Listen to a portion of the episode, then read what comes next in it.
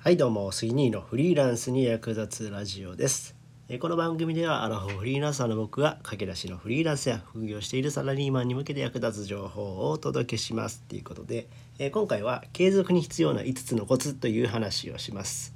いやもう継続ってねほんまに難しいですよね。うん。いや僕もねこう、まあ、習慣化っていうのがね、まあ、苦手で、まあ、すごくねもうすごくっていうかあの三日坊主。いつも三日坊主でねもう飽き性ですぐ終わってたんですけども最近はねこう結構ね継続できるように習慣化ができるようになりました。うん、でその中で僕が実践した5つの方法っていうのがあるんでこれをご紹介しますね。はい。えー、じゃあまず1つ目、えー、記録を取る。2つ目 Twitter で宣言する。3つ目完璧を求めない。4つ目朝一に実施する。え、5つ目同じ取り組みをしている仲間を作るっていうことでと、まあ、僕もね今、まあ、こんな風に音声コンテンツを配信したりあとブログ100日チャレンジとかもやったんですよね。うん、でその中でこう今自分が実施している内容をここに、えー、載せました。で1つ目の記録を取るっていうことなんですけどもまあログ取りとも言ったりして、えー、まあ本当にね簡単に作業の記録付けをするんですよね。うんまあ、カレンダーとか手帳でもいいですし、えー、まあ本当にシンプルに丸×でつけてるだけで OK ですね。はい、で、まあ、僕の場合はあの Google ドライブにこう表を作成してでそこにブログが丸とか、えー、そんな風に簡単につける。うん、でこうすることで自分が、えー、こうこの日にこうやったんだなってまあ、数値化とか記録に残しておくことでも見える化できるんですよね。うん、そうすると目安になって続きやすくなります。はい、で2つ目 Twitter で宣言する。えー、まあ、これはですね、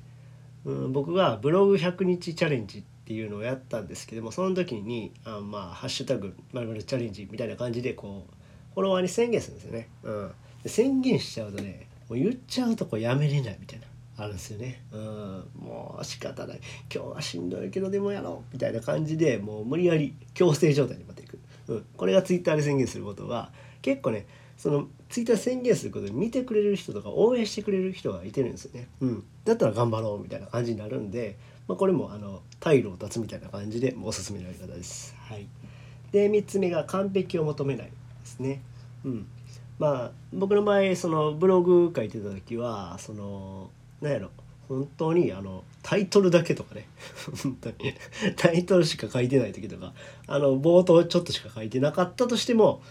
もうそれで全然 OK です。うん、っていうのはやっぱ完璧な記事を書いてしまうとでも完璧な記事を求めてしまうと何やろ。それをしなくちゃもう自分は絶対ダメなんだって思う思ってしまうんですよね。うん、そうなるとでも完璧じゃない状態でで公開したらもうこれ意味ないわっ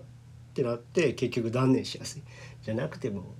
もう 10%20%10% の割合でもいいんですよ別に、うん、もう僕なんかもう下書きのまま公開とかしたし なんかもう何これみたいなやつでもまあ後からね書き直ししたりして全然それでも OK なんです。はい。なので完璧を求めずに、えー、コツコツやっていきましょう。はい。全然大丈夫です。はい。で4番目、えー、朝一に実施する。まあ、あの脳はこう朝起きてからこう2時間以内が最もクリエイティブな力を発揮するっていうふうに言われています。これはねあのメンタリスト DAIGO さんのこう自分を操る超集中力っていう本にも書かれてるんで、まあ、よかったらこれ見てください。うん、で、まあ、特にこう朝食は取った後の30分っていうのっていうのがこうゴールデンタイムって言われてるんでこれもね全然おすすめですねやっぱり。うん、まずはこう朝一の頭がすっきりしてる状態で、えー、何かしらの作業をしましょうって。はいで5つ目、えー、同じ取り組みをしている仲間を作る。うんえー、まあ僕やってた当時はまあえー、まあ、人でブログ書いてるのもすぐ挫折するんですよ。は